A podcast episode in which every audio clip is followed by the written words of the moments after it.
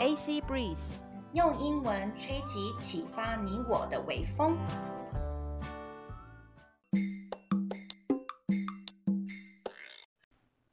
你想要出国拓展视野吗？你想要提升英文实力吗？你想要增广见闻，了解更多的国际时事吗？AC Breeze 现在提供更多更实用的内容哦。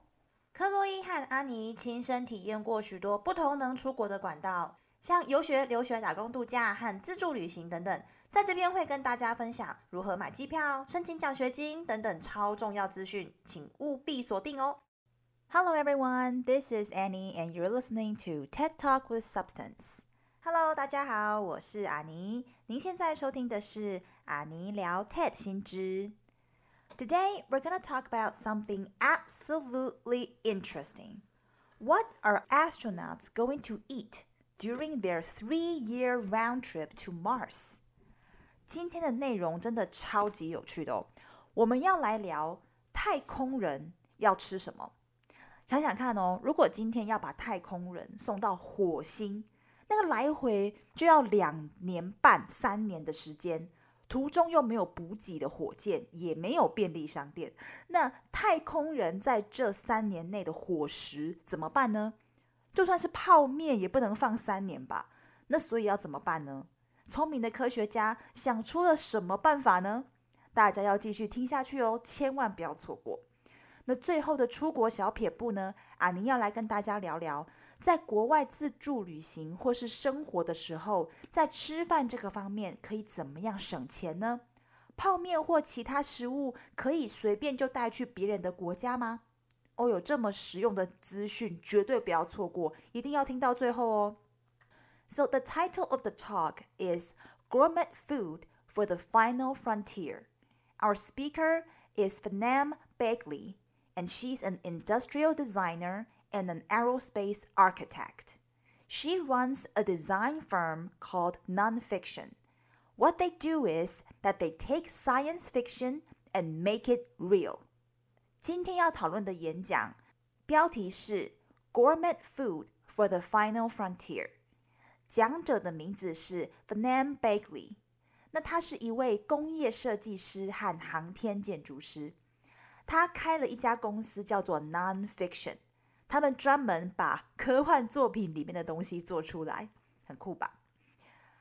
NASA held a space food competition called Deep Space Food Challenge. The winner can get five hundred thousand dollars. The premise of the challenge is to figure out what and how we're going to feed astronauts on their way to a deep space mission, like going to Mars. And the food has to be as good as possible because astronauts have to eat well to stay at their physical best.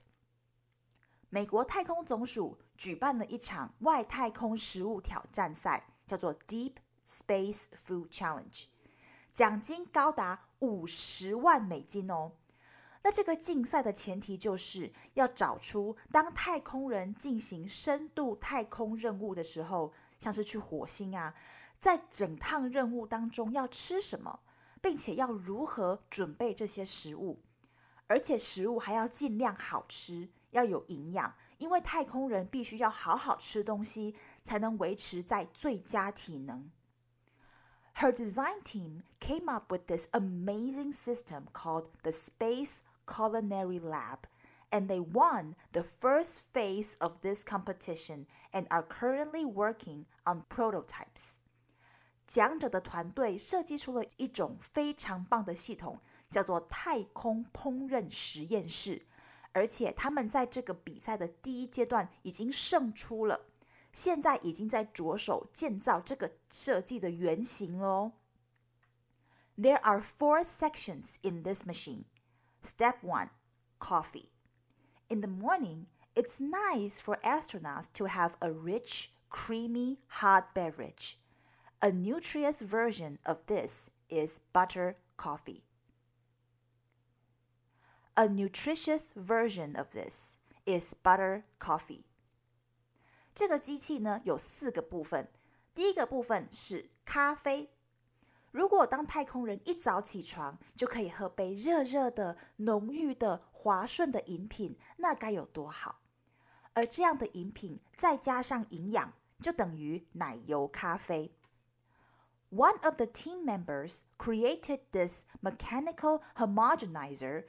that breaks down coffee granules, coffee granules, coffee granules, hot water, collagen, and ghee together and create this unctuous, satisfying mouthfeel solution that is really nice to drink. 其中一位团员创造了一种机械式的均质机，平均的均， 质料的质，质感的质，机器均值机。那这个机器呢，可以把咖啡颗粒、热水、胶原蛋白和酥油一起分解。然后做出一种富含油脂、口感极佳的溶液，喝起来很美味，也很疗愈。What's nice as well is that it provides omega-3 fatty acids that can protect the brain and the hearts, as well as reduce inflammation. 更棒的是，这个饮品含有 omega-3 脂肪酸，可以保护脑部、心脏，也能减少发炎。Step 2 Snacks. Research in animals has shown that microalgae can boost our immune system and help our bodies from developing cancer. Sounds really awesome, but the problem is algae is gross. 第二个部分是零嘴。从动物身上的研究显示，微藻类。就是非常小细小的藻类，微藻类可以快速提升我们的免疫系统，也可以帮助我们的身体防止癌细胞的发展。听起来超棒，对不对？但是有一个很大的问题，藻类的味道很恶心。It smells funny and it doesn't taste that great. So what we can do is to cultivate a fresh patch aboard the spaceship, dehydrate the microalgae, and then mix it with other ingredients. 藻类的气味怪怪的，吃起来也不好吃。那这边呢，跟大家解释一下这个 funny。funny 呢，它有好玩的、好笑的意思。 但是呢，它在这边说 it smells funny，并不是说哦，它闻起来很好玩。在这边的这个 funny 呢，就要解释成，嗯，闻起来好像有点怪怪的，不太对劲。OK，那接下来就是，所以我们可以在太空船上先培育一批新鲜的微藻类，再将它们脱水干燥，最后再跟其他的材料呢混在一起。We can mix it with oats, nuts, powdered berries, and spices. They can be made sweet. Sour, savory, spicy, whatever your heart desires。可以跟燕麦、坚果、磨成粉状的莓果类和各种香料混在一起。我们可以把它做成甜的、酸的、咸的、辣的，口味随你调。As a bonus, growing microalgae absorbs carbon dioxide from the air and produces oxygen. Therefore, it's carbon negative. It means that this process actually makes carbon in the atmosphere become less and less. Hey, what if we use this technology to produce food on Earth as well? It might actually reverse climate change. That would be so cool. 更棒的是，培育微藻类可以吸收空气中的二氧化碳，并且产生氧气。因此，这整个过程是负碳排，也就是说，碳排放量是负的。整个过程可以让大气中的碳越来越少。诶，那如果在地球上也用这样的方法来生产食物呢？说不定可以逆转气候变迁呢，那就太酷了。Step three, salad. When astronauts go on long missions to space, one of the things they look forward to the most when they come back to Earth is the crunch of a salad. Salads were designed to grow with gravity, so now we're asking the vegetables to grow without gravity. 第三个部分是沙拉。当太空人们出发去进行一段很久的太空任务时， 他们最期待的事情之一就是回到地球之后可以吃到清脆的沙拉。沙拉本来是需要地心引力才能种的，所以我们现在要让蔬菜在无重力的环境下也可以生长。Thankfully, the International Space Station experiments have proven that some vegetables like lettuce, kale, and other greens can actually grow without gravity. So we can give our Mars explorers a space garden. It's great for them to have some fresh produce to eat once in a while. And it's nice for their mental health to look at a garden once in a while. 那庆幸的是呢，在国际太空站里进行的实验已经证明，莴苣、 羽衣甘蓝和其他蔬菜居然可以在无重力的环境下生长。那我们就可以呢，给这些探索火星的太空人一个太空菜园。那偶尔呢，可以吃到新鲜蔬菜，对他们呢是非常好的。而且偶尔呢，来看一看这些菜园，也对太空人的心理健康有帮助。Last but not least, step four, space barbecue。最后压轴的来了，第四个部分就是太空烤肉。A lot of cultures all over the world consider grilled protein a meal centerpiece.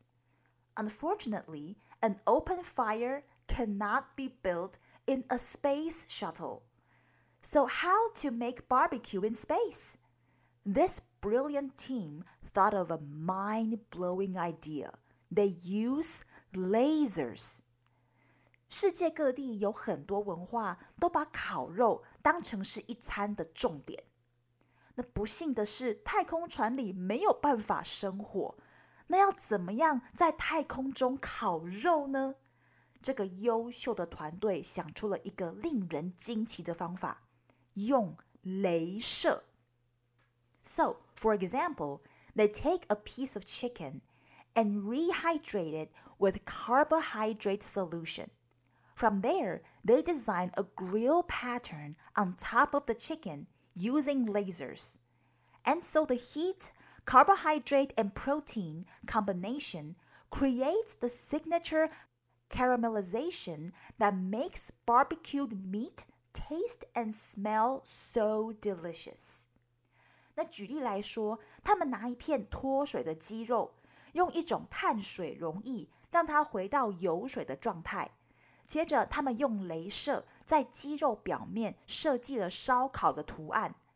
那因此呢，鸡肉就有了镭射产生的热、碳水化合物和蛋白质。那这三种组合呢，会产生焦糖反应。那这也就是烧烤过后的肉吃起来、闻起来都这么美味的原因。And maybe they can bring all that technology back to Earth and create regenerative ways to replace non-regenerative agricultural methods that demand too much resources on Earth。那地球目前现有的农业技术呢，是不可再生的，而且占用地球太多资源。那或许他们可以把这些技术都搬回来用， 创造出可再生的方法来取代现有的农业技术。And that's the end of her talk. I find this technology so amazing that I just have to share it with you. 他的演讲呢就到这边为止了。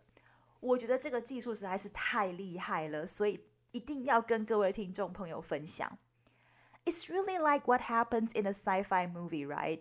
But they're building a prototype after they won the first phase of the competition in 2021. So this is really happening. 就是真的很像是在科幻电影里面才会有的东西，对不对？但是这个团队在二零二一年赢得这个比赛的第一阶段之后，就开始在盖这个机器的原型了哦。所以这个是真的会实现的。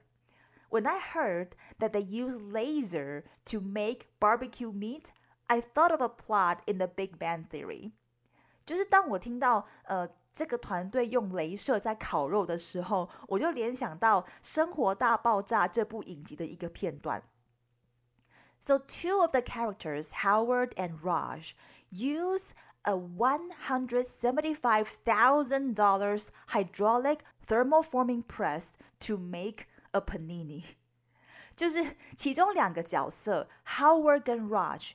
用一台美金十七万五千元的液压热成型机来做帕尼尼三明治，然后我记得 Rush 还说 "That's one good-looking panini"，呃，Raj 就说，Rush 就说，因为用这个这种就是高科技的机器，然后做成那个帕尼尼，就做的超好吃的这样。OK，好，来复习一下今天提到的重要单字：premise，premise。前提，the premise of the challenge，这个竞赛的前提，nutritious，nutritious，a nutritious butter coffee，一杯营养的奶油咖啡，mouthfeel，mouthfeel，口感，satisfying mouthfeel solution，口感极佳的容易，cultivate，cultivate，培育，培养。 We can cultivate a fresh batch. 我们可以培养一批新鲜的。Gravity, gravity，地心引力，重力。Vegetables are grown with gravity. 蔬菜都是在有地心引力的环境下生长。好，那现在呢，来讲到我们的出国小撇步。在二零零九年，安妮跟克洛伊一起去。 欧洲闯荡的时候，呃，如果大家有听我们的啪啪照，就知道我们带了很多的泡面出去，那其中还有包含维力炸酱面。那可能因为那个时候呢，呃，审查可能就是没有那么严格，再加上没有非洲猪瘟，所以呢，我们很顺利的把这些泡面呢带进去，呃，就是欧盟这个国家。那但是现在呢，不行了。现在呢，其实大家稍微查一下。有肉类制品的跟蛋奶制品的很多都已经不能带了，带到别的国家去。所以，比如说像是泡面里面有那个调味料，或者是有那个肉块包的那些是都不能带。那更不用说像是肉松啊、肉干啊这些东西，绝对是根本就不能带。那。呃，就是说，如果你真的要带泡面去省钱的话呢，建议就是带素食泡面，或是海鲜类的泡面，或是完全都磨成粉的，就是绝对不能有肉块。好，不管是在调味包里面，或者是像那种满汉全席那种，就是有一包里面全部有肉的，有真的肉的，那个都不行。好，那当然也是建议一下说，说大家要出发之前，先去看看什么东西可以带，什么东西不能带。免得就是说，哦，你很高兴的带了一堆泡面出去，想说，诶，可以省下这几餐的钱。结果呢，诶，没想到这些泡面如果都被海关没收了，没收了还是小事哦，大事就是罚钱。没收了之后，诶，这几餐都没着落了，反而你还要花钱，更多钱去当地，就是去解决你的，就是这几餐。好，那所以怎么办呢？就是说。像我刚刚讲的，带那些比较呃绝对安全的泡面，就是素食的泡面，或者是全部都是磨成粉的，不要有肉块的。那再来就是说，其实可以去到当地再买，因为像是我们已经体验过，呃，就是像是挪威、瑞典这种非常高消费的地方，那可以跟大家说，在他们的当地的超市去买。去采购他们当地的食材，其实呢，没有想象中的那么贵，其实是可以的。好，那当然还是比台湾还要贵一些。但是其实如果你是买原形食物，就是买你比如说你去买面条，或是买米，或是买这些就是新鲜的蔬菜、肉类什么的，那其实就是说，呃，还是是合是合理的价格。那所以就是说，呃，各位听众可以在当地去到当地的超市。那去买当地生产的食物，那它其实它的价格不会有你想象中的那么高。那其实有一些超市呢，它已经有网站，所以呢，你也可以先去这些网站看看，就是说，诶，他们有什么东西卖多少钱，你可以大概去抓一下你的预算。那因为其实在国外很多的呃青年旅馆都有厨房，那这些厨房都是可以用的。那大家要在出发之前呢，先在台湾呢学一些基基本的料理，好，不管是煮简单的面也好，煮简单的饭、炒饭，或是卤肉、煮咖喱等等的，先在台湾要先学好。